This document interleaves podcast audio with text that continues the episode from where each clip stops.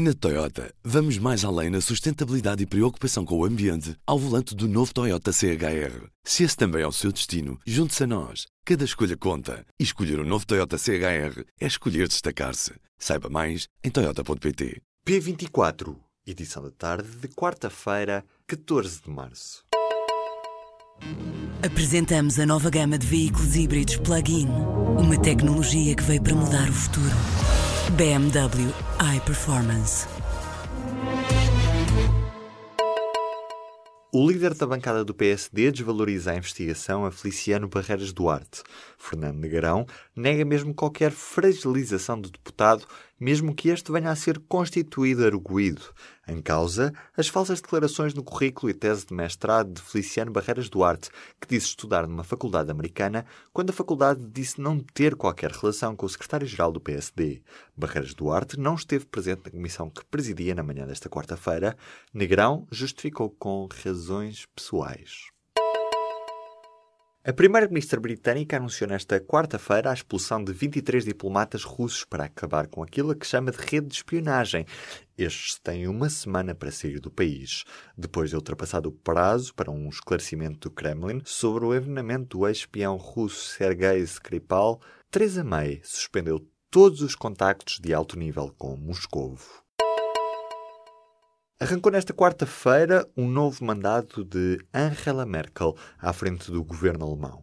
Os deputados alemães reelegeram a chanceler para um quarto mandato, novamente numa coligação entre conservadores e sociais-democratas.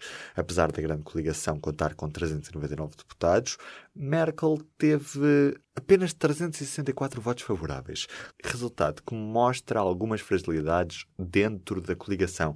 Há ainda um adicional: o acordo de coligação pode ser revisto ao final de dois anos, o que deixa Merkel mais pressionada. António Costa foi esta quarta-feira a Estrasburgo defender um orçamento ambicioso e um mecanismo de convergência para a União Europeia. O primeiro-ministro português pediu no Parlamento Europeu um orçamento com um maior investimento para que sejam feitas as reformas públicas necessárias nos países.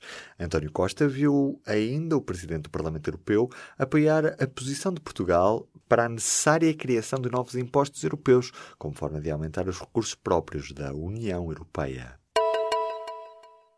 Bruxelas pediu um programa de estabilidade ambicioso a Mário Centeno. Numa carta enviada pela Comissão Europeia ao Ministro das Finanças português, estão alertas para os níveis de endividamento privado e público ainda elevados que existem em Portugal. A Comissão diz que para trazer a dívida pública para valores abaixo dos 125% do PIB, é preciso que Portugal mantenha uma posição orçamental estrutural positiva. Quanto aos privados, é pedido uma redução para níveis mais prudentes, com novas diminuições de crédito mal parado. Nos Estados Unidos, milhares de estudantes abandonaram nesta quarta-feira as salas de aula e manifestaram-se contra as armas. O protesto a nível nacional contra a violência relacionada com armas de fogo nos Estados Unidos junta milhares de alunos, professores e funcionários de várias escolas, liceus e universidades norte-americanas.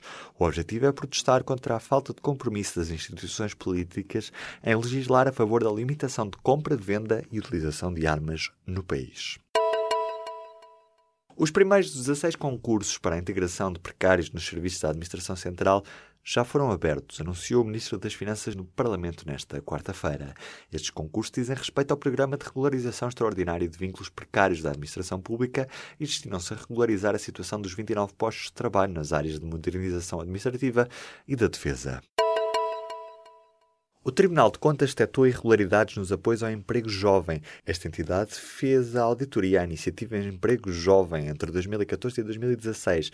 As irregularidades mais detectadas foram os estágios que terminaram antes da candidatura, o controle insuficiente do pagamento das bolsas, a dificuldade em avaliar o impacto dos apoios na ativação dos jovens e o facto de o lugar de curador de beneficiário, ou seja, a pessoa a quem o estagiário se pode queixar, está vago desde 2016.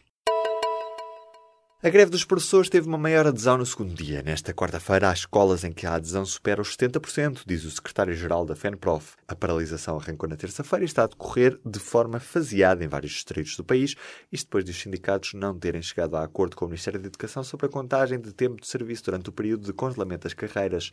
Esta quarta-feira foi dia de paragem nos distritos de Porto Alegre, Évora, Beja e Faro. Quinta-feira é dia de paragem em Coimbra, Viseu, Avarelaria, Guarda e Castelo Branco. O Google tomou a mesma decisão do Facebook e proibiu a publicidade de criptomoedas nas plataformas da empresa. A partir de junho, qualquer anúncio sobre divisas digitais deixa de ter lugar no motor de busca, no YouTube e nos outros serviços da empresa. A mudança faz parte da atualização da política de publicidade da Google, que tem como objetivo erradicar a publicidade a produtos financeiros sem regulação ou especulativos.